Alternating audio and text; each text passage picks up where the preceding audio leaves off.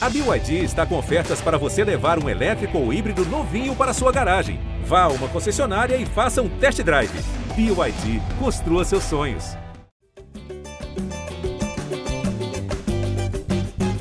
Salve, salve, torcedor alvinegro, Gé Botafogo no ar, live do Botafogo no ar, num dia muito feliz, o Botafogo voltando a vencer, venceu bem o Volta Redonda, não costuma ser um jogo fácil, principalmente quando é no estádio Raulino de Oliveira, no estádio da Cidadania, mas o Botafogo tornou esse jogo um jogo tranquilo, a partir do momento que fez um gol cedo, ali o gol com baixo, depois Savarino ampliou, aliás, a melhor partida do Savarino pelo Botafogo, já falar mais sobre isso, e o Júnior Santos com um belo gol de muita categoria no segundo tempo, ampliou o placar 3 a 0 resultado que devolve o Botafogo ao G4. O Botafogo não tem como sair nessa rodada, porque Vasco e Fluminense empataram. O empate do Vasco fez com que o Botafogo ultrapassasse o time Cruz Maltino.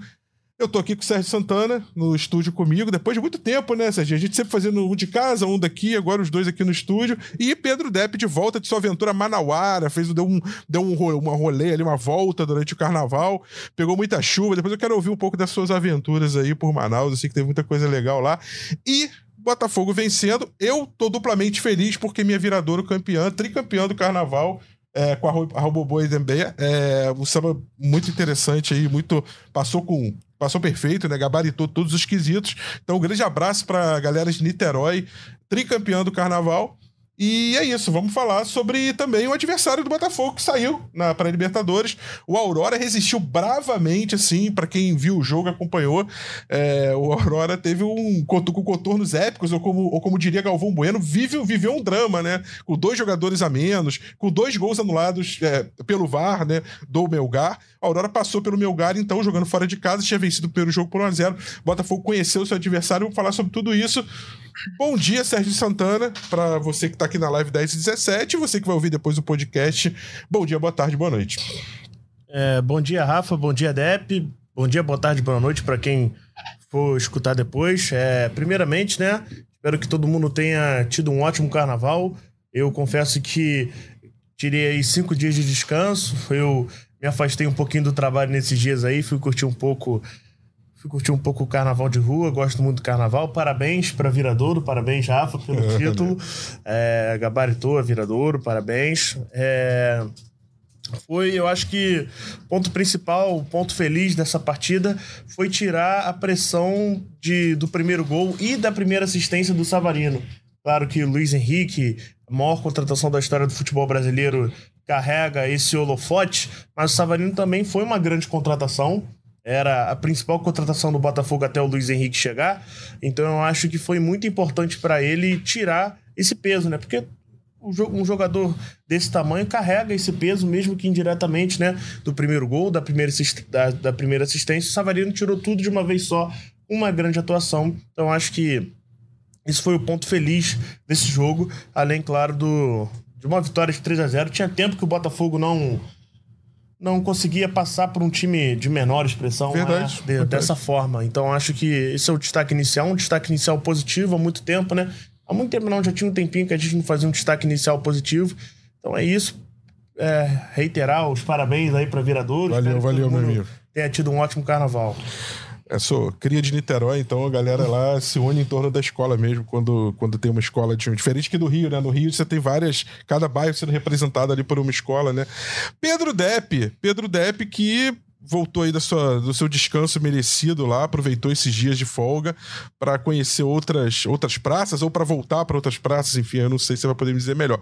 Mas, Depp, é, achei que Botafogo fez uma partida segura, sólida, eu diria, me arriscaria a dizer, a melhor partida do Botafogo no Campeonato Carioca. E eu queria muito, cara, assim, eu, eu quero muito, eu vou dizer assim de verdade, eu sei que muita gente aqui no chat vai já, já, já, vou tomar as primeiras pancadas aqui. Mas eu vou falar. Eu quero muito que o Gatito Fernandes dê certo no Botafogo de novo. É muito importante para o Botafogo. É, o Botafogo vai voltar para uma Libertadores, é uma competição internacional. O Gatito é um goleiro com rodagem, não só de Libertadores, ele jogou a Libertadores 17 inteira pelo Botafogo. O, o Gatito, gente, assim, ele jogou pela seleção paraguaia, ele fez uma Copa América de 2019 tão boa, mas tão boa, que ele ficou por isso aqui de eliminar o Brasil, que foi campeão nas quartas de final. Ele é um jogador que, na condição normal, ele é o melhor goleiro da seleção paraguaia hoje. Ele vai, se ele voltar a agarrar, aí é uma questão que cada um vai dizer que ah, já passou a época dele ou não, mas se ele voltar a ter o um nível de atuações e principalmente constância, ritmo, não se machucar, ele é um cara que é candidato a brigar pela, pela vaga na Copa, na próxima Copa do Mundo. Afinal, tem mais vagas aí pelo Paraguai. Eu quero dizer o seguinte: o Gatito é muito importante pro Botafogo. O Botafogo não vai contar com o John, né, tão cedo, acho que já poder falar melhor. Porque até ele voltar, até se recuperar, até ganhar ritmo de jogo. É, é, eu acho que assim, a torcida entrar numa vibe de ah, fora gatito, fora gatito, como eu tenho visto, não tem solução agora. Não tem. O Igor Gabriel não é o goleiro, não tá talhado, não tá pronto para defender a meta do Botafogo na Libertadores. O gatito a gente sabe que falhou, a gente pontuou as falhas do gatito, Depp, mas é, eu fico muito feliz quando o gatito tem uma boa atuação, porque é o goleiro que o Botafogo tem hoje e é um cara experiente para estar com o Botafogo numa taça Libertadores. Essa, pelo menos, é a minha visão. Acho que ele fez uma grande partida ontem, é, das vezes que foi exigido, mas acho que principalmente é, gostei muito de ver a atuação do Savarino e, e Thiago Nunes tentando é, dar de volta, ter essa impressão é, que trazer de volta aqueles jogadores que ficaram muito marcados. Cada vez, para mim, isso fica mais claro quando ele bota a faixa de capitão no Marlon Freitas, quando ele insiste com o Marlon Freitas, quando ele volta com o Eduardo. E o Tiquinho continua ali, porque realmente não tem substituto, mas acho que. É, é eu quero, não quero dizer que o Tiquinho é, seja um, um, jogador ruim, mas está numa fase que poderia ser poupado se tivesse outro ali. Mas eu tenho a impressão isso, que o Thiago Nunes está é, querendo recuperar esses jogadores. Enfim, teus, teus destaques, tua análise sobre Volta Redonda 0, Botafogo 3. Pedro Depp. Bom, primeiramente, bom dia, Rafa, Serginho, torcedor ouvindo que está acompanhando mais uma resenha aqui do GE. Eu, diferentemente do Serginho, né, que aproveitou, vi, acompanhei ali nas redes sociais, estava sempre nos blocos, eu fugi do carnaval, fui para o lugar mais longe aqui no Brasil, que era Manaus, um dos mais longe, né? E, e foi muito legal porque tive a oportunidade de conhecer vários botafoguenses que eu conhecia apenas pela internet. Então, é, eles me acolheram assim de uma maneira que eu não tenho nem palavras para conseguir agradecer. Fiz vários passeios muito legais e o último foi no bar dos Botafoguenses lá em Manaus. É, a galera compareceu, não em peso, até porque era um jogo do campeonato carioca, né, ali na ressaca do carnaval, Muita gente ainda estava aproveitando, estava de ressaca, ou então simplesmente não queria assistir o jogo. Mas legal ver que a nossa torcida tem um espaço, né? Porra, muito bonitinho, é, com todo personalizado de Botafogo, é, num lugar tão longe, a 4 mil quilômetros do Rio de Janeiro. Então eu já queria começar esse podcast mandando um abraço especial para todos os torcedores de Manaus. Né? A gente tem uma casa, já depois falaram que não é a única casa, tem outros lugares que a torcida do Botafogo realmente é muito grande. Eu fiquei impressionado com a força dos times do Rio de Janeiro em Manaus. Você anda, se parece que você está né, no centro de Manaus, parece que você está na Carioca, parece que você está é, num lugar com, na Uruguaiana, né, com muitas camisas, Flamengo, Vasco, Botafogo e Fluminense, assim, e poucas camisas de time paulista. A gente vê muito no Nordeste, no Centro-Oeste, no sul do país, mas Manaus eu fiquei impressionado porque realmente os times do Rio de Janeiro dominam e fiquei, obviamente, muito satisfeito de ver a camisa do Botafogo durante toda essa, essa minha passagem lá por, pela, por terras manauaras, como você disse. Sobre o jogo de ontem, né? Ontem foi, foi legal porque eu assisti ali no meio da galera e você tem um termômetro, né? A, a galera gostou. A galera curtiu principalmente o Savarino. As, os torcedores também vibraram com, com, as defesas importantes do Gatito, foram pelo menos três, e acho que ele estava precisando né, de, de, uma partida como essa para né, ganhar um pouco mais né, moral com a torcida, depois daquela falha contra o Flamengo, que muita gente não esqueceu. Eu desci também essa, essa questão do termômetro, eu estou sempre com a torcida. Eu estava descendo a rampa, vocês não imaginam, não vou nem reproduzir o que estavam falando do nosso goleiro. Obviamente, torcedor com a cabeça quente depois de uma derrota no último minuto no clássico. Mas foi uma partida legal. Eu vejo o Gatito hoje como um bom reserva se você for pegar ali os outros times, né? Quem, quem que é o reserva do Everton no Palmeiras? É o Lomba, que também já é um goleiro é, é, já na fase final da carreira, e mesmo assim, no, nos melhores momentos, acho que não chegou a ser comparado ao Gatito. É um goleiro mais velho, veterano, que ali, quando pinta uma oportunidade, ele, ele faz o dever de casa. E acho que o Gatito tem tudo para ser né, o goleiro reserva do Botafogo durante a temporada. Mas vamos lá, vamos torcer. Se ele surpreender a gente positivamente, seria maravilhoso você ter o gatito de 2017 de volta, 2017, 2018. A verdade é que é, é, desde a última lesão, né, o gatito não conseguiu ainda retomar aquele futebol que ele apresentava com a camisa do Botafogo, mas é uma boa notícia. A gente precisava vencer essa partida de qualquer maneira e, acima de tudo, vencer de maneira tranquila. E, e no caminho do hotel que eu tava até o bar onde o Botafoguense se reúne em Manaus, eu tava ouvindo a Botafogo TV, mandar um abraço pro Cadu, pro Gabiru, pra Júlia, né, que faz um trabalho muito legal. Eu tava ouvindo a Botafogo TV e os palpites foram muito, assim, tímidos, né? O, o Gabiru acho que falou 1 a 0 o Cadu falou 2 a 1 Eu falei, pô, o pessoal não tá muito confiante para esse jogo contra o Volta Redonda. É, e, e, no, e, eles refletem, na verdade, a totalidade da torcida do Botafogo, né? A maioria Sim. Que não tava esperando um placar assim, elástico, um 3 a 0 que poderia ser 4, 5. É, e é esse Botafogo que a gente quer ver. Um Botafogo que, mesmo com alguns desfalques, não tenha muitos problemas de chegar contra um time pequeno e atropelar, passar por cima. Esse é o papel. E aí, no clássico, a gente vê o que, é que acontece. É, acho que o Botafogo vai olhar para esse clássico de uma maneira diferente por conta do nosso jogo na Bolívia na semana que vem, mas a gente já fica numa posição melhor né, buscando ali uma vaga é, entre os quatro primeiros. Seria realmente uma vergonha lutar pelo bi da Taça Rio. E o Botafogo tem, tinha time para ganhar do, do Nova Iguaçu, tinha time para ganhar do, do Boa Vista, da Portuguesa, acabou que não ganhou. Ontem fez o que o torcedor imagina, né, quando vai comprar o ingresso para assistir um jogo do Botafogo contra um time de menor expressão do futebol do Rio de Janeiro. Então, acho que o saldo foi positivo. O clássico, acho que a torcida, por conta desse time alternativo que provavelmente o Thiago Nunes vai levar a campo, acho que a torcida não vai né, é, ficar tão preocupada se o Botafogo não conseguir os três pontos. E o que preocupa foram essas lesões aí, né? Mais uma. É, tem, teve a do Jefinho, teve a do John, agora tem a do Luiz Henrique. a gente fica porra, meu irmão, só falta. Quando o Luiz Henrique se machucou, eu falei, guarda o Savarino no potinho, porque só falta ele agora. Vou até bater na madeira aqui, porque o Botafogo tá com azar. Mas é, aparenta, a lesão do, do Luiz Henrique não aparenta ser tão grave quanto a do Jefinho. A do Jefinho, eu fiz o podcast aqui no dia seguinte, muito preocupado. Eu acho que essa do Luiz Henrique, não sei se pro, pro primeiro jogo contra o Aurora, mas lá no segundo jogo do Rio de Janeiro, ou então uh, o jogo da próxima fase, porque, pô, também, vamos lá, né? Eu não gosto de ser arrogante, não, não, não, não tenho é, essa soberba que outros torcedores de outros times têm, mas o Botafogo, pô, para passar, se não passar pela Aurora, aí realmente fecha a temporada, a gente vai fazer outra coisa e volta em 2025.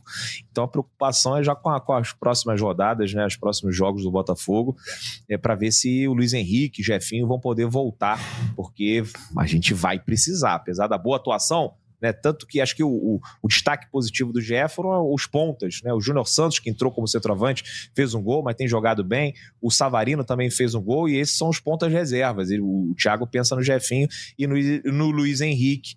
Então, assim, por mais que a gente esteja bem servido, a gente vai precisar dos nossos melhores pontas nos jogos mais importantes desse início da temporada. Vamos lá, Botafogo domingo pega o Vasco no Newton Santos, né? Uh, depois joga com a Aurora a primeira partida lá no Félix Capriles, né, em Cochabamba. Cochabamba. É, uma altitude ali de 2.600 metros. Depois o, o Botafogo volta para pegar o Audax, não é isso? E depois joga a segunda partida no Newton Santos, dia 28, com o, o Aurora. E aí fecha a participação na Taça Guanabara, que é o turno de todos contra todos, contra o Fluminense, né, no clássico.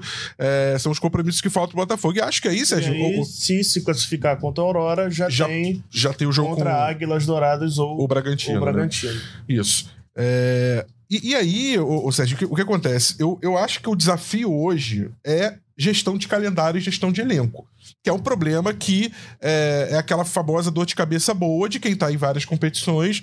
Uh, no caso do Botafogo, eu acho que não, não se aplica porque ele ficou em quinto lugar e acabou tendo que jogar uma pré, mas eu digo porque muitas equipes é, grandes, é, é, assim como o Botafogo, que, que, conquistaram vagas em muitas competições importantes, vão passar por isso. O Botafogo só antecipou esse problema, mas acredito que esteja com um elenco cada vez mais robusto e o jogo de ontem mostrou um pouco isso, né? Você tem o Savarino, que não é hoje é, na, na, no elenco titular. O, a primeira opção, muita gente aqui no chat vai falar: não, ele é titular, absoluto. Não, não é a visão que se tem quando você contrata o Luiz Henrique. É o Luiz Henrique daquela posição.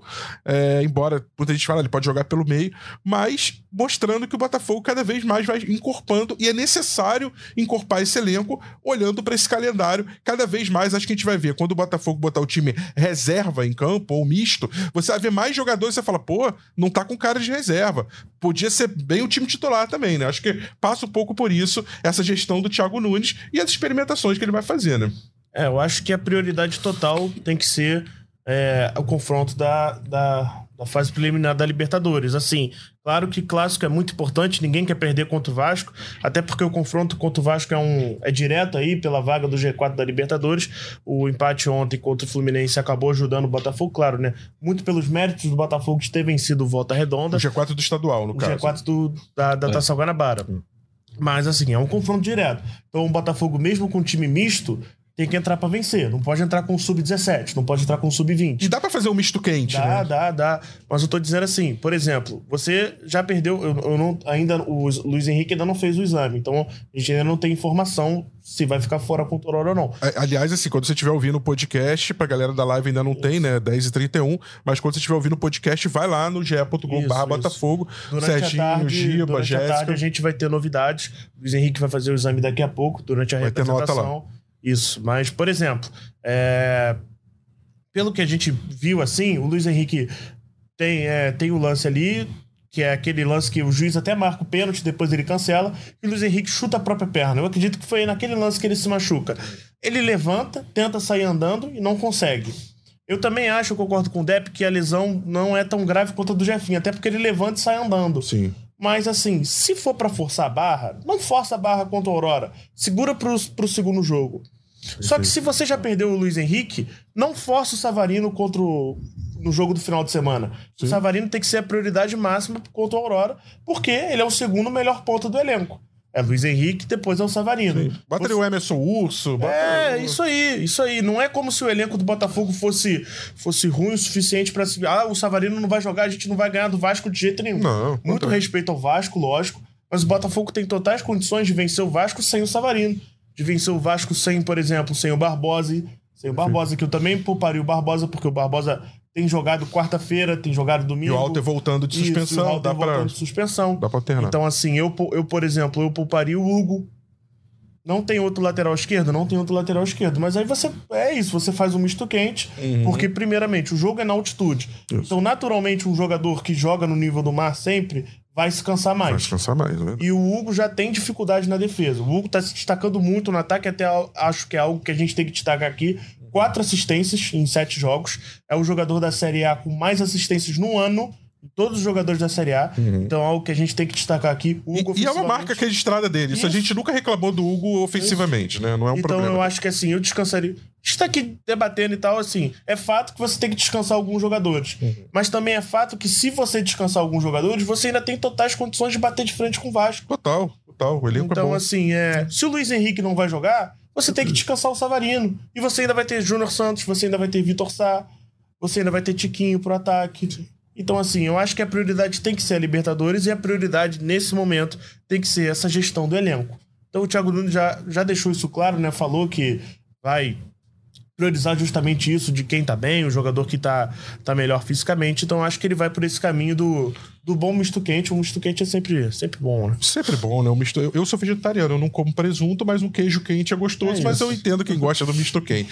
É, o Deb, falando, pegando esse gancho do que o Serginho falou agora, é uma reclamação frequente, do, não só do jogo contra o Flamengo, mas anterior, é que o Thiago Nunes vinha é, escalando jogadores fora de suas melhores funções barra posições, né?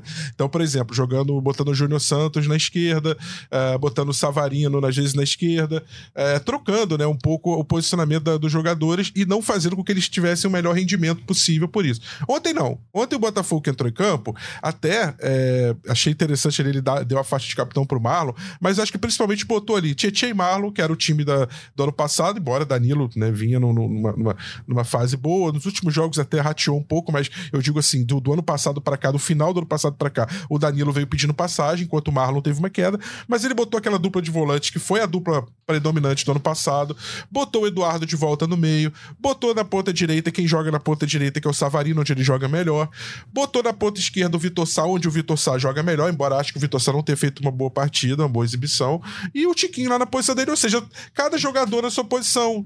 Acho que o Botafogo agora pode celebrar que tem um lateral direito, um bom lateral direito, Matheus Ponte. Falei das questões defensivas contra o Flamengo, continuo falando, mas acho que é um bom jogador, que tem técnica, tem qualidade. Ou seja, ele fez ali eu, eu, não, eu, eu não vou usar aquela expressão que o torcedor Olha, conhece. Cuidado, não vou usar, mas Olha, o torcedor sabe. Não, não, aí, eu, você que falou. colher de pau aí no eu não falei. Não, aí. É misto quente.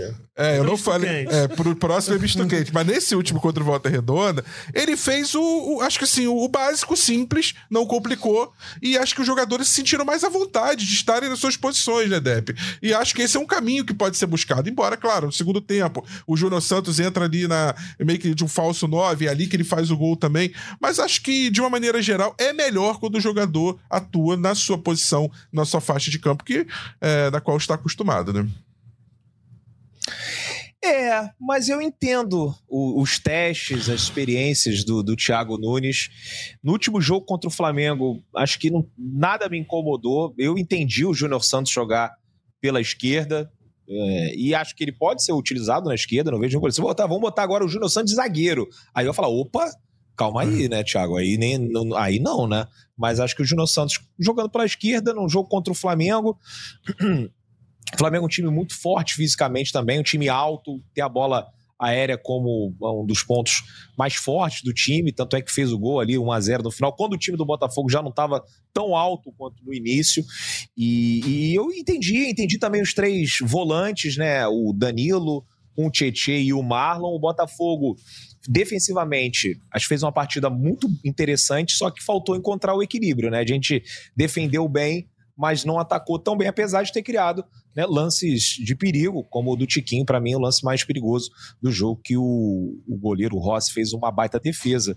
Então não vejo problema. E, e uma outra coisa, os dois garotos, o Matheus e o Janderson, a gente já começou a temporada de 2024 com uma certa desconfiança. Eles entraram, tiveram as oportunidades e não conseguiram aproveitar. Mesma coisa no ano passado, jogaram estadual, jogaram o Campeonato Brasileiro e não conseguiram aproveitar assim para ser o reserva imediato. Não estão se ajudando, né, Depp? O outro atacante, o terceiro, é, não estão se ajudando. Para você ser o terceiro atacante, aí beleza, você tem que ter alguém ali para completar o coletivo, senão pô, não dá para você ter três, quatro tiquinhos no time, né? Você vai ter um tiquinho e dois Diego Costa, não vai conseguir.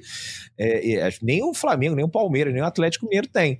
Então é, é, é faz total sentido um desses garotos estarem no elenco, não, não vejo problema nenhum. Agora, é, eu não tenho confiança neles para um jogo, por exemplo, como esse do Flamengo. É, pô, você vai, vai, tirar o Tiquinho, você bota ali o Matheus para jogar entre o, o, Léo Pereira e o Fabrício Bruno. Muito provavelmente seria engolido. E aí o, o Thiago Nunes veio com essa experiência Júnior Santos, que já tinha é, é, colocado no jogo contra o Nova Iguaçu. O Júnior Santos arrumou um pênalti, aí depois contra o Flamengo ali, quando o Tiquinho se machucou, ele volta a colocar o Júnior Santos como centroavante. E nesse último jogo também, contra o Volta Redonda. O Júnior Santos entra, é, e, e, e, faz um gol, um gol muito bonito, né? Que tem uma participação. Ele, ele e o, o, Eduardo pressionam o defensor do Volta Redonda, Sim. o Eduardo consegue recuperar a bola e dá uma assistência para o Júnior Santos. É um outro tipo né, de atacante. É, o Tiquinho não ia conseguir ultrapassar o zagueiro do Volta Redonda na velocidade. É, é, são estilos diferentes e que faz sentido ali você ter o Júnior Santos. Eu não curto muito, mas você vê que a diretoria não conseguiu trazer o menino lá, o Igor Jesus, do Emirados Árabes agora, então o técnico tem que realmente testar. Né? Já viu que com o Matheus vai ficar difícil, com o Janderson vai ficar difícil. Então é o tipo de teste, por mais que não seja a posição preferencial do Júnior Santos, o Júnior Santos, você perguntar para ele, ele fala assim: qual que é a posição que você mais gosta de jogar? Eu tenho certeza que ele vai dizer ponta direita, mas você pode me colocar em qualquer lugar que eu vou entrar e vou dar o meu melhor. E é isso que ele tem feito. Então, essa experiência, isso mostra que é, é, hoje o reserva do Tiquinho é o Júnior Santos. Pode até mudar, dependendo de um jogo ou outro. Mas acho que na hora do vamos ver, no jogo na Libertadores, Tiquinho na altitude cansou com 65, 70 minutos, vai botar o Júnior Santos na frente. Então, é fruto de uma experiência feita no Campeonato Carioca. E é o que eu disse no último podcast. A gente sempre fala o Campeonato Carioca dezembro, janeiro, o torcedor, não, não quero nem saber do Carioca. Para mim, joga com o sub-20. O Thiago pode fazer o que ele quiser. Aí, quando tá em fevereiro, a gente tá reclamando aqui, irritado com o técnico. Pô, tá fazendo uns negócios meio malucos e tal. E eu não vejo. Tudo que ele falou, eu entendi. O Savarino tem entrado pela esquerda e não pela direita. Senão ele ia ter que tirar o Luiz Henrique. Aí ele podia ter colocado o Vitor Sá, isso tô falando do jogo contra o Flamengo. Mas ele. O Vitor Sá já tinha jogado, estava com a minutagem alta. E o Savarino o oposto, quase não tinha jogado, inclusive tinha se machucado e ficou fora do, da partida anterior contra o Nova Iguaçu. Então fazia sentido essas é, mudanças assim um pouco diferentes que o Thiago testou aí nesse início, né? Uma coisa que é, talvez o óbvio fosse, ó, o Vitor Sá joga sempre pela esquerda, o Júnior Santos joga sempre pela direita, mas por que não testar nesses jogos do Campeonato Carioca? E acho que isso não influenciou. Olha, não foi porque o, o Júnior Santos jogou de centroavante contra o Nova Iguaçu que o Botafogo tomou aqueles gols. Não foi por conta do Júnior Santos na esquerda e o Luiz Henrique na direita, que o Botafogo tomou um gol no final do Léo Pereira. Acho que não tem nada a ver uma coisa com a outra. E é bom para a gente ver. E esses caras podem ser aproveitados em outras posições que não as preferenciais deles. Acho que tá tudo bem. Não me incomodou nenhuma mudança do, do Thiago Nunes, então por isso também não vou ficar aqui. Oh, tá vendo? Fez o básico, fez o simples, com aquela expressão proibida que eu não vou reproduzir aqui. Mas tô, acho, acho que o Campeonato Carioca, Botafogo podia ter feito mais? Podia mas não vejo problema essas escalações ou substituições um pouco é, fora né, da caixinha ali que o Thiago Nunes fez, porque acho que ele precisava testar mesmo nesse campeonato carioca. E uma coisa interessante, que você até falou também, desculpa, eu tô me alongando aqui, hoje eu tô, né, tô empolgado aí. Vai, vai, né? Foi tão legal. Eu também me empolguei pra empolgado. caramba no último, depois eu ouvi o podcast e falei pra caramba. Tá tudo certo. É, a, a braçadeira de capitão do Marlon Freitas e, e, e, aí vocês podem até me corrigir, mas ele vem revezando o Thiago Nunes. Já teve o Gatito, capitão, sim, sim. capitão, Tietê, capitão. E ontem foi a vez do Marlon Freitas. E eu vi uma corrente da torcida reclamando muito assim no Twitter. Pô, isso é sacanagem com o torcedor do Botafogo. Depois de tudo que aconteceu, o Marlon vai ser capitão. capitão. Pô, primeiro que é um rodízio. Você vê claramente que no, o Marlon não é o capitão, mas o Marlon é um jogador importante. E, gente, pelo amor de Deus, o Botafogo paga o salário do Marlon. O Marlon é jogador do Botafogo. A gente tem que torcer pelo Marlon Freitas, por mais que ainda tenha algum ranço ou qualquer coisa, a gente tem que torcer para ele é, é, é voltar a jogar bola, para o técnico recuperar né, a autoestima, recuperar né, a parte psicológica do atleta, que ficaram abaladas depois de tudo que aconteceu no ano passado e também é, é, no início da temporada, com muitas vaias. Então, não, não deve estar muito bem ganhou a moral ali, braçadeira de capitão, não me incomoda absolutamente nada.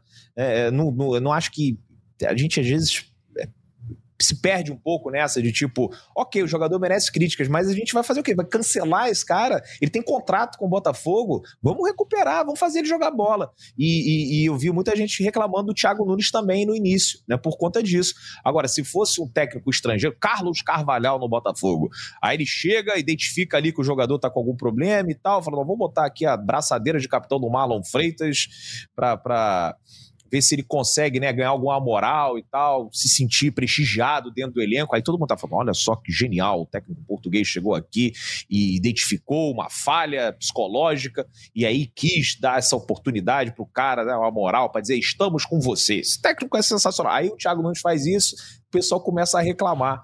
Eu não vi problema nenhum, Botafogo de 3 a 0 então que o Marlon seja capitão mais vezes, porque deu certo, né? O, é, o Tiquinho, que... o Gatito. Aliás, deixa eu só fazer uma, deixa eu fazer uma provocação aqui. A gente não pode botar tudo na conta do Thiago Nunes. A última vez que o, que o Júnior Santos jogou como, como inclusive foi titular na posição de camisa 9, na altitude, inclusive, foi com o Luiz Castro. Foi aquele LDU 0, Botafogo 0. O atacante, o camisa 9, era o Júnior Santos do Luiz Castro. Então você vai criticar o Luiz Castro agora porque fez isso? Então, assim, né? A gente tem que pesar bem a mão. É, da mesma forma, não vamos pesar demais a mão pro Thiago Nunes. Eu tenho minhas críticas. Acho que tem que ser feito os testes sim. Mas quando o teste não funciona, ele, ele retorna o resultado negativo. É para você não insistir naquilo. Então a minha crítica não é o teste, é a insistência em algo que não tá funcionando, na minha visão. Agora, ontem, por exemplo, o Savarino jogou pela faixa esquerda no segundo tempo e funcionou bem também. É, eu né? acho que. É primeiro sobre, sobre o Marlon, eu acho que parece. Pode ser uma coisa pequena para nós de fora, mas internamente, com certeza, foi algo que valeu muito a pena para o Marlon. Porque o Marlon foi criticado, talvez com justiça, pelo aquele episódio da piscadinha, enfim, isso aí a gente já debateu muito aqui, mas eu tenho certeza que para ele lá internamente valeu muito. Então a gente, a gente criticou o Thiago por causa é, de algumas falas dele, algumas declarações dele em coletivas, que talvez ele tenha passado do ponto, talvez ele não tenha. Não passado do ponto, mas talvez ele não tenha se expressado da melhor maneira para com os atletas. Então, agora, quando ele faz uma boa ação é, para com um atleta, a gente tem que, tem que dar o braço a torcer. Claro. Se a gente bate, a gente também tem que saber quando Sem é hora de aplaudir.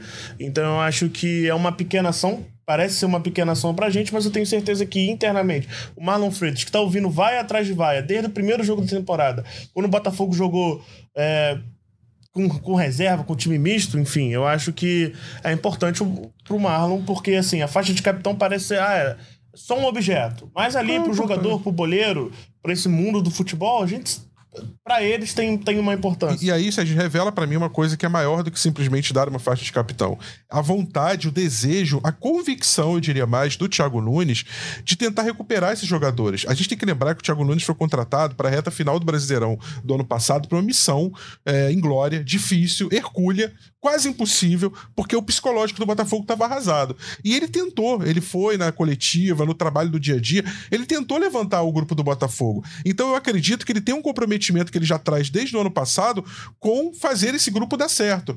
Claro que foi identificado que alguns jogadores não tinham clima, não queriam continuar, e esses jogadores já saíram do Botafogo de plástico, Gabriel Pires, enfim. Só que os que ficaram, ele identifica, ele acredita, ele tem a convicção é que eles podem render. E aí ele vai dar a faixa de capitão por, pro Marlon, mas antes disso, ele insistiu com o Marlon, quando todo mundo criticou. Ele insistiu com o Marçal, ele, ele botou o Marçal de novo de titular, só que o Marçal se machucou.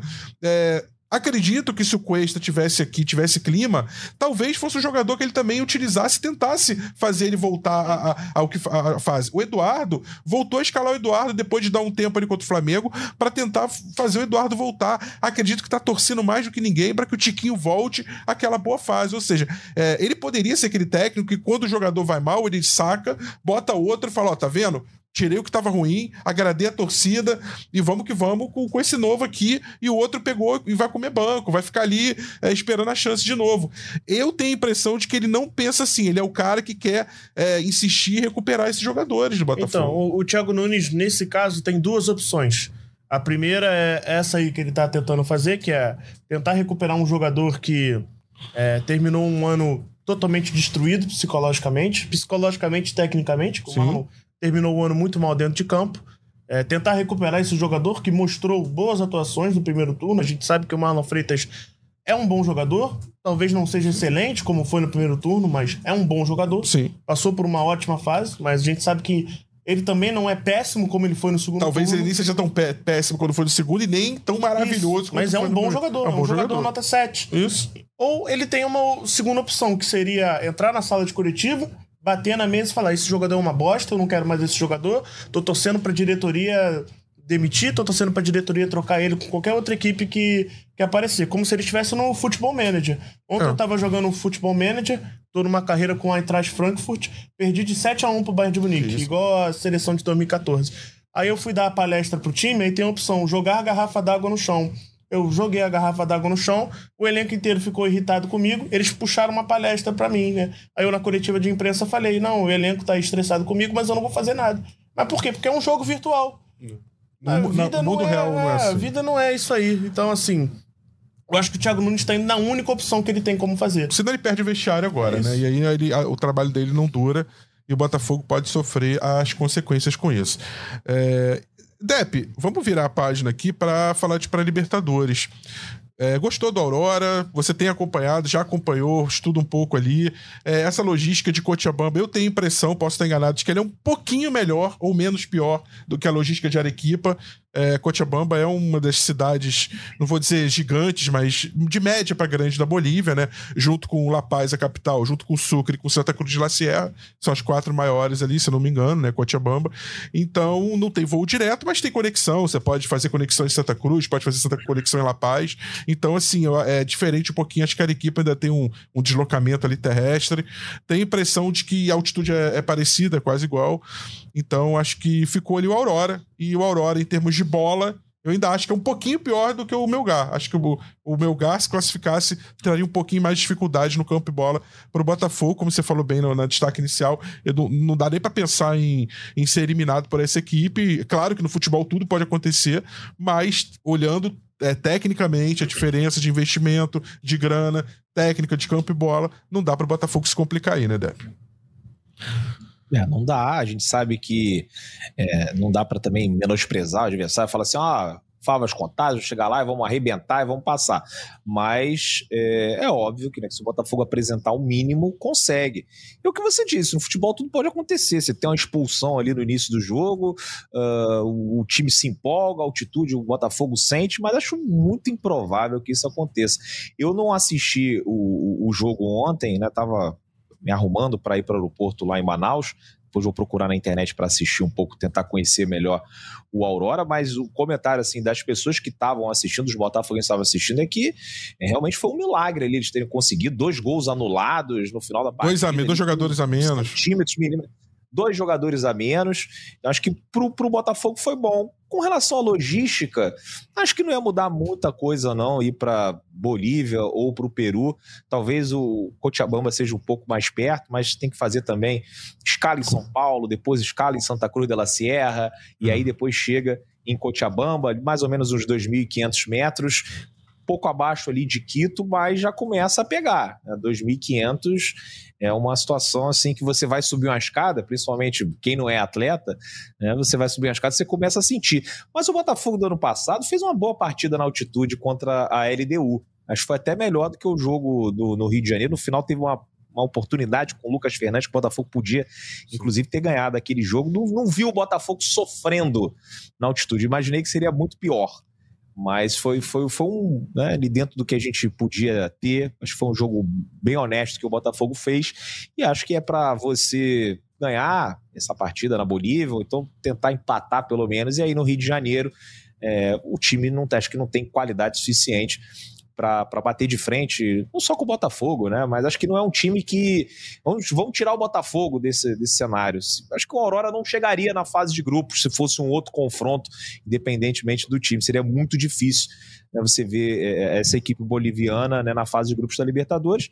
Mas é isso, vamos encarar com seriedade. Não dá para entrar achando que já ganhou mas é obrigação ganhar. O outro confronto, aí já é bem mais difícil. Você tem ali uma situação de 50-50 contra o Bragantino. É, a gente espera que a gente consiga recuperar os nossos atletas até lá, mas até o que o Serginho falou. Pô, Luiz Henrique, dá para entrar contra a hora no primeiro jogo? Pô, mas segura. É, não tem necessidade. Vai com o Savarino, vai com, com, com o Júnior Santos, vai com o Vitor Sá, acho que é suficiente para a gente passar é, pelo Aurora, né? mas é um jogo na, na, altitude, ainda daqui a pouco vou ver aqui as passagens, já vou provavelmente né, tomar uma facada, mas é isso, vamos acompanhar o Botafogo num estádio diferente, numa cidade diferente, são essas oportunidades que o Botafogo trazem para a gente, né? conhecer lugares que a gente nunca nem pensou em visitar na vida, acho que eu vou ter boas histórias para contar quando eu voltar de Cochabamba. Sérgio Santana, Daine Nunes fala: Botafogo podia ir antes, dois dias antes do jogo. Aí sempre que tem essas viagens, essas condições de altitude, é. fica aquele pensamento: vale a pena ir muito antes, é melhor chegar em cima da hora para não sentir o efeito. É, certamente ali internamente o Botafogo tá pensando já, já há algum tempo, né? Nessa logística, até porque tanto o Melgar quanto o Aurora, ele sabia que jogaria na altitude. Então, em, em como gerir o elenco, se vai de voo fretado, se vai de voo de carreira comercial, se, quantos dias antes vai, como se preparar, porque não é uma situação semelhante a eu vou lá para Montevidéu, eu vou lá para Buenos Aires, né? É, eles vão de, de voo fretado. Já definiu, isso é, então. É, isso é voo fretado. Legal. Porque até porque o Depp, isso, o Depp pode falar melhor, mas eu acredito que não tem voo direto daqui para lá. Direto não, tem é, que ser fazer um parando. É, mas não, vão... você, você tem que ir nem do Rio de Janeiro, você tem que ir para São Paulo, aí de São Paulo você vai para Santa Cruz de la Sierra, aí de Santa Cruz de la Sierra você pega um outro voo para Cochabamba numa companhia local boliviana. É, aí tem outras opções, você pode ir pela Argentina, depois Argentina, Santa Cruz, Cochabamba, mas é sempre passando por Santa Cruz. Né? Tem Buenos Aires, Santa Cruz, Santiago, Santa Cruz, mas o melhor, é óbvio, para a gente aqui é pegar São Paulo, Santa Cruz de la Sierra. É, mas enfim, essa questão logística, pelo menos, o Botafogo, desde que virou SAF, é, melhorou muito, né? Antigamente, na época da. Na época da. da antes pré-SAF, né? O torcedor comemorava até quando tinha voo fretado, agora isso já é, já é uma, uma realidade. Então, não eu... foi sempre, não. No passado é. teve a gente. A gente cornetou um pouquinho, né? Teve aquela. Na época da Sul-Americana, o Botafogo.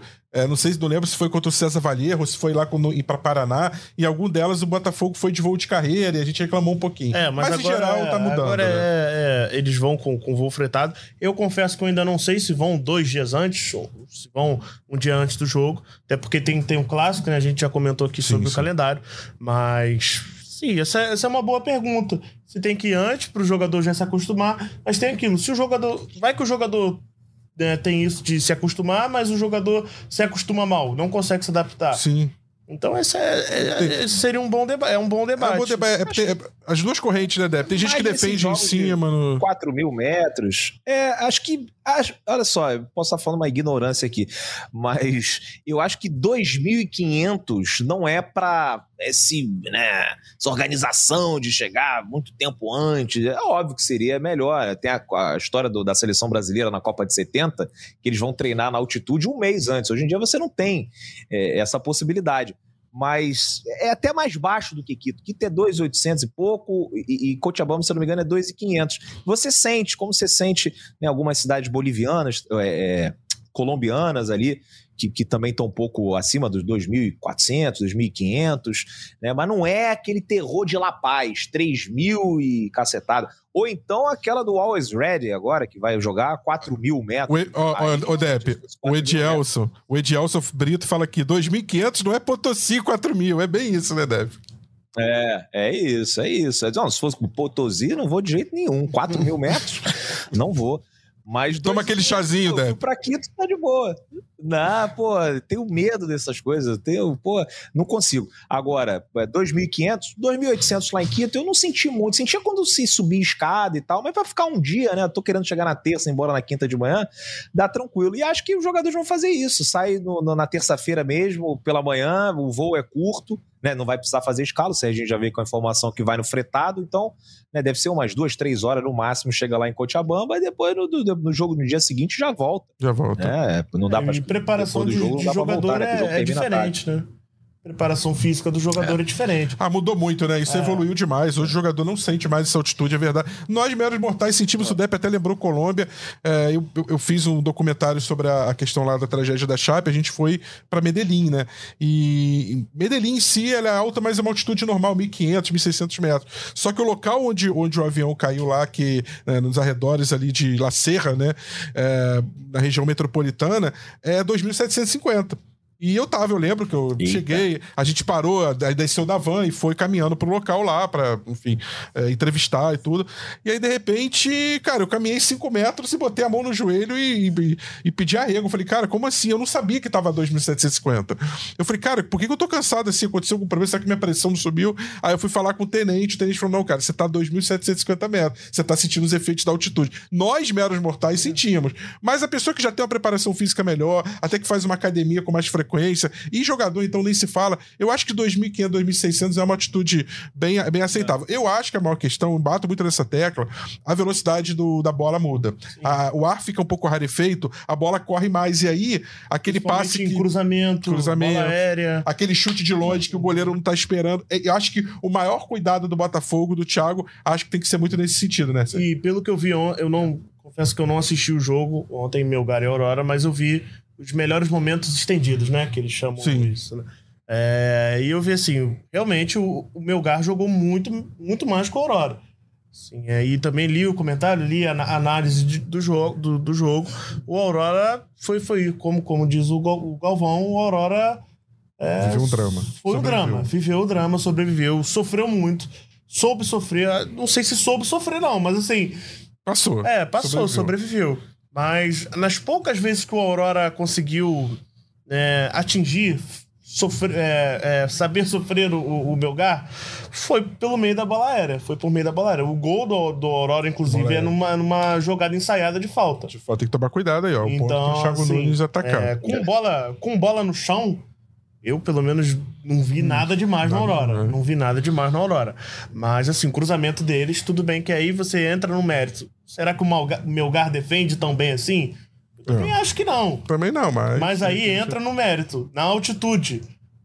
A defesa do Botafogo já não, tá, não vai estar tá tão acostumada com, com o tempo da bola, com o tempo da bola, enfim.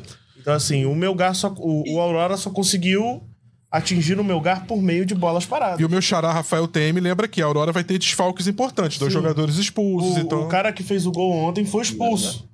Então, assim, o, cara que fez o gol e um zagueiro. Vou, vou pegar o nome deles aqui para passar a informação. Enquanto o Sérgio pega o nome aqui... Oswaldo Blanco, Oswaldo Blanco, que foi o, o, o, camisa 7 que fez o gol, e David Robles, um, um, um dos zagueiros. Os dois foram expulsos, é, estão estão fora da primeira partida. Tanto que o melhor jogador, né, pelas análises que eu li, foi o goleiro que é ganês. David Olha. Acologo. Olha. Goleiro do, do Aurora, que é ganês. Fica Curioso. aí. A... Aí, Deb, fala. A curiosidade desnecessária. Não, eu ia falar só do, do, do fator Thiago Nunes, é, o nosso técnico que Verdade. treinou Esporte é, Cristal. Esporte Cristal na Libertadores, jogava o Campeonato Peruano, que a gente tem ali também algumas partidas na altitude, você vai jogar em Cusco, é, mais de 3 mil metros, é, tem dois times, se eu não me engano, na primeira divisão que são de Cusco, né, ele jogava no nível do mar, Esporte Cristal, time de Lima, mas é um cara que já está acostumado, que entende como é que funciona um jogo na altitude, é, acho que uma experiência talvez que o Bruno Lage não tivesse, que o, o, o Luiz Castro né, foi ter pela primeira vez contra a LDU e acho que é importante, né? Você já chega um pouquinho mais preparado, sabendo do que você precisa, dando aquelas dicas para os jogadores. Ó, de repente, ó, o que você falou, você, você, você chuta a bola, ela, ela pega uma velocidade maior. Então, ter uma comissão técnica que já está acostumada a trabalhar numa altitude, acho que é um ponto positivo aí para o Botafogo visando esse jogo contra a Aurora. E, e, ano passado o Thiago Nunes passou pela, pela pré-Libertadores com o Sport em Cristal. Então ele já tem essa experiência de pré-Libertadores, inclusive um, um, dos confrontos, agora né, não, não lembro qual time ele passou, mas um dos confrontos foi com um gol aos 46 do segundo tempo. Foi. Era para Libertadores. É, é, Cusco tem três times na primeira divisão peruana: o Cusco Futebol Clube, dois mais conhecidos do brasileiros, o Esportivo Cienciano, Cienciano e o Deportivo Garcilaso. Os dois enfrentaram times brasileiros em Libertadores Sul-Americana.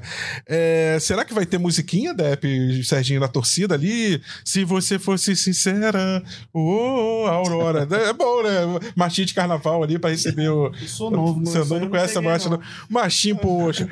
Marchinha de Roberto. Oh, ó, ma, marchinha, ó, essa marchinha é nova, ela é de Roberto Roberto, Mário Lago, de 1940, cara. Como é que você não conhece? Marchinha é, de carnaval. A música embalava os carnavais. Embalava os carnavais, é. E não é assim no, do tempo da vovó, Não, não. não. Carnaval 10 anos. É porque agora mudou. Eu até me aposentei do, do carnaval de rua. No ano passado eu fui e falei, cara, já não tenho mais nada a ver com isso. Peixe fora d'água, deixa pra garotada curtir. Mas, pô, 10 anos atrás, 15 anos atrás, os blocos de carnaval tocavam marchinhas. É, e essa era uma das mais né, tocadas ali. O pessoal se empolgava. Ô, oh, Aurora. Aurora. Assim, tem, 15 anos, já passou 15 anos atrás. 15 anos atrás. 15 anos atrás eu tinha 10 anos, né? Bom, olha só, deixa eu passar aqui pelo, pelo chat um pouquinho. Carlos Gurgel é, tá preocupado. Outro BO é que o Botafogo sempre perde para clubes de menos expressão. Gilson Mourão, goleiro catimbeiro, lembrou o goleiro da LDU, falando do goleiro da Aurora. É. É, bom dia, é, meu Melquisedeque Galdino, bom dia. Será muito importante o Botafogo evitar bolas paradas perto da área. A gente comentou isso, exatamente. É um ponto, um dos pontos fortes aí, talvez, do, do Aurora. É, o Botafoguense de direita fala: tem que titular contra o Vasco, é obrigação vencer esse fraquíssimo Aurora até com o Sub-15. Calma, torcedores, calma, porque o psicológico ele pega nessa hora, né, cara? Tava falando sobre isso. É, é, a pré-Libertadores ela está numa situação muito complexa, que é você pegar um time muito mais fraco que você, mas numa situação alto. limite psicológica, né? Que você não pode perder. Então, é, um erro pode ser fatal. Ah, mas, pô, o erro vai ser fatal contra o time pequeno? Cara, só pegar o estadual para ver. Se o, se, o, se o adversário do Botafogo numa pré-Libertadores fosse um time como o Nova Iguaçu, por exemplo, como é, a Portuguesa, que o Botafogo se complicou, como Boa Vista. Ou seja, times que o Botafogo se complicou não na parte técnica, mas no mental, Eu na gestão o, da partida, né? O torcedor do Botafogo já não precisa de mais exemplos que a parte mental é muito importante, é né? Importante. Acho que a gente não precisa debater isso aqui.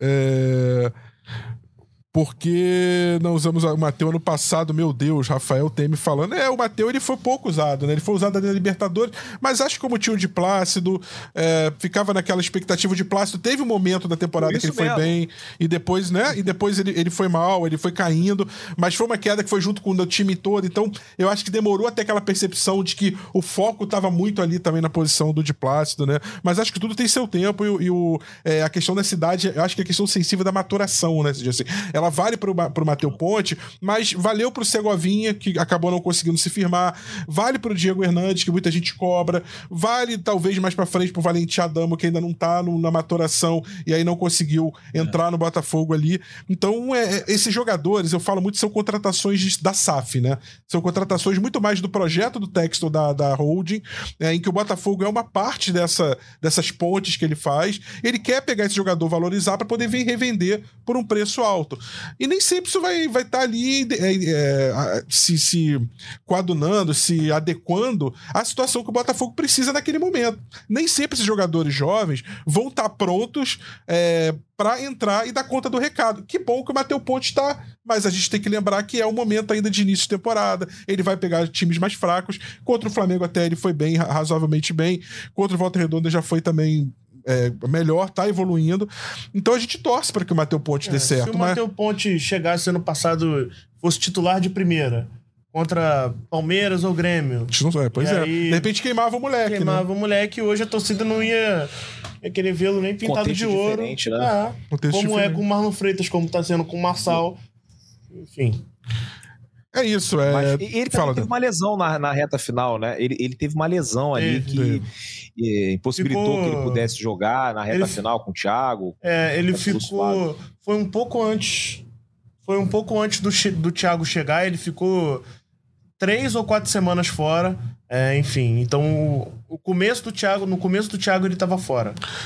Pedro Depp, seus destaques finais, sua logística aí para Cochabamba. Ali, primeiro você tem o Vasco, né? Depois, mas fala aí, dá, dá seu amarradão é, final, incluindo tudo aí, não, vai lá. Eu, eu, eu posso, eu, talvez vocês me matem por isso, mas é porque fecha a janela agora no, no, no, na sexta-feira, dia 16. Eu tô aqui ansioso, eu ia mandar mensagem pro Serginho. E aí, Serginho, novidade do Vai ser o destaque final dele. De ah, vai ser o destaque final. Então, beleza, Sérgio. Depois você, por favor, atualize a torcedor do Botafogo, porque eu já tô aqui meio sem esperança do Botafogo, né? Tirar ali uma contratação da cartola nesses últimos minutos né, de janela. A gente tem até amanhã para inscrever os 50 atletas. Acho que tá todo mundo que tá aqui no, no podcast tá ansioso aí por essa fala Serginho. Então, é, nos, é, nos vemos no jogo contra o Vasco no final de semana, domingo.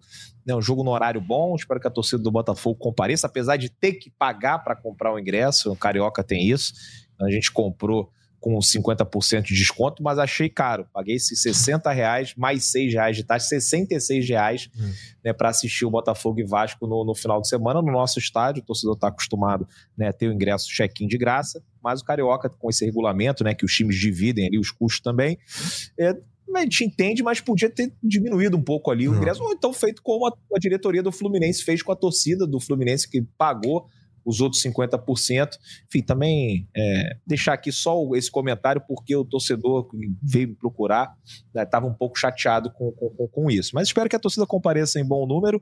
E vamos ver aqui agora. Vou sair do podcast e já vou procurar as passagens lá para Cochabamba. Espero não pegar uma conexão, assim, uma, uma viagem tão pesada, porque é uma logística difícil, né? Os jogos nas capitais são tranquilos. Você vai jogar em Buenos Aires, vai jogar em Montevideo, vai jogar em Lima, vai jogar até é, é, na Colômbia e tal. Você pega na capital, acho que não tem muito problema. Agora, quando você tem que ainda pegar uma outra companhia aérea local para se deslocar, aí o negócio fica um pouquinho mais pesado, mas estaremos lá acompanhando. E como eu disse na minha participação ali durante o podcast, eu espero voltar com muitas histórias legais de Cochabamba, um lugar que eu jamais imaginei que um dia eu iria, muito menos para ver um jogo do Botafogo.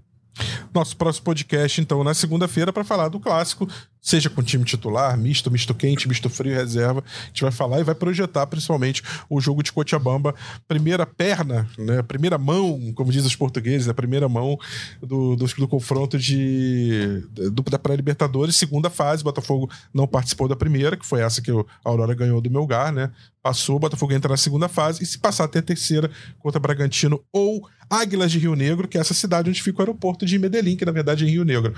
É, Sérgio Santana, seu destaque final finais e falar um pouquinho de mercado aí, é né? Isso. Dá para acreditar em alguma reviravolta ou pelo menos algum uma cerejinha do bolo ali no final da janela? É isso. Se tem algo que a era SAF mostrou pra gente é que os últimos dias de janela são mais agitados do que o mês inteiro da, da janela aberta.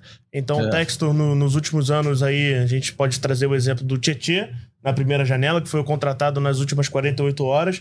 Na janela do, do ano passado veio o Diego Hernandes, também nesses moldes. Então, assim, é, É, ainda não tenho nomes, mas o Botafogo é fato que quer um meia, tá de olho no meia, para revezar com o Eduardo. É, é, é, talvez seja a maior prioridade hoje, porque Bom. o Alan já tá fechado. Talvez não. Tá muito difícil de chegar agora no, no, meio do ano, mas. No meio do ano, no, agora, pro uhum. começo da temporada, mas já tá fechado pro, pro meio do ano. Então eles deram essa segurada para trazer um volante. Uhum. Se surgir a famosa oportunidade de mercado, como foi o exemplo do Tietchan, o Tietchan foi uma oportunidade de mercado, eles vão pegar mais um volante. É, talvez não com, a, com, esse, com essa ponta de estrelismo, como é o Alan, com o tamanho do Alan, um cara para compor o elenco mas a prioridade do Botafogo hoje é um, um meia. Lateral esquerdo, alguma coisa? Lateral esquerdo também entra no, na mesma questão de, de oportunidade de mercado. Se surgir alguma coisa pelo Marçal, por exemplo, se algum time é, se interessar pelo Marçal, fizer uma proposta pelo Marçal, o Botafogo naturalmente vai atrás de uma reposição. É, aí seria sim um nome maior, um nome uhum. é, de mais mais nome, né? A gente, a gente, assim, traz nome, né? Mais. Mas... É, é um nome que teoricamente chega para ser titular, mas a prioridade mesmo é, é a chegada de um meia para revezar com o Eduardo.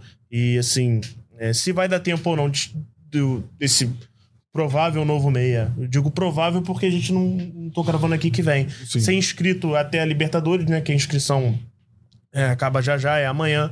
É, isso aí eu não consigo cravar, até porque a inscrição da Libertadores é amanhã, só que a janela continua aberta. Então, assim, provavelmente não não sei se vai dar tempo. Mas, enfim, é isso. O Damian Soares vai estar tá com a regularização pronta, vai estar vai tá à disposição.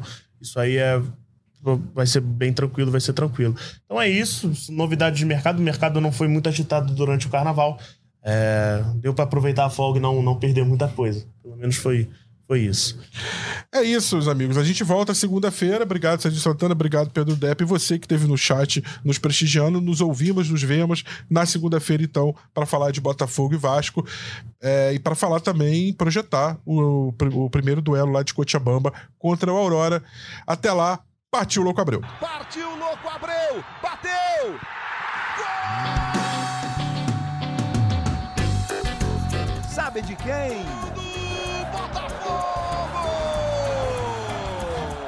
alvinegro, do glorioso, é o GE Botafogo.